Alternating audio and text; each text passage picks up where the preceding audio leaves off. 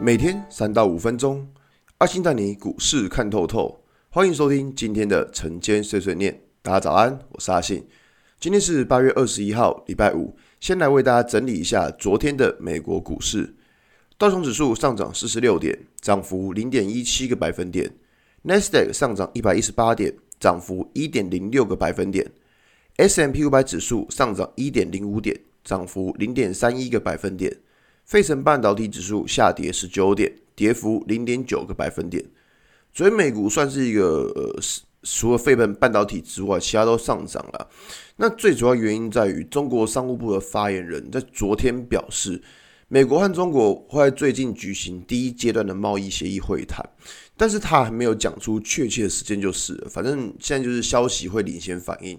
所以昨天除了费城半导体之外，其实像道琼啊、纳斯达克还有 S&P 五百指数都是上涨的。那我们现在回到台股来看，哇，昨天台股应该就是超级刺激了吧？突然就稀里哗啦的给你跌六百点，其实已经真的很久没有看到这种跌幅了，你知道吗？因为最近都在高档盘整嘛。那可能很多人看到这个盘的时候，可能尿都滴两滴下来了，那种心脏不够好的，可能就是真的真的是要小心一点。那昨天。新闻是传说说哇，因为中中共要开始演习了，然后在台湾岛的上空或者飞弹直接射过来之类的。总之，昨就是利多消息满天飞，你知道吗？但假如说你是有订阅文章的朋友，其实你会知道，在礼拜三的文章就有提醒大家，昨天的指数压力会比较大，要大家小心一点，没错吧？这大家一定都有看到。难道我会知道中共飞弹会射过来吗？我当然不知道，好吗？我又不是卧底。但是阿信就是要强调的观念，就是说，昨天大跌的时候，很多人在为了下跌去找理由，真的没有必要这样子。很多东西其实可以用技术分析的方式来找到端倪的。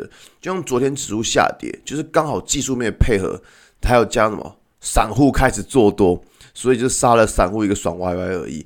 其实就只是这样而已。大家不要再为了去为了下跌去找借口。那什么新闻啊，那些都是后来捏造了，其实一点关系都没有。那。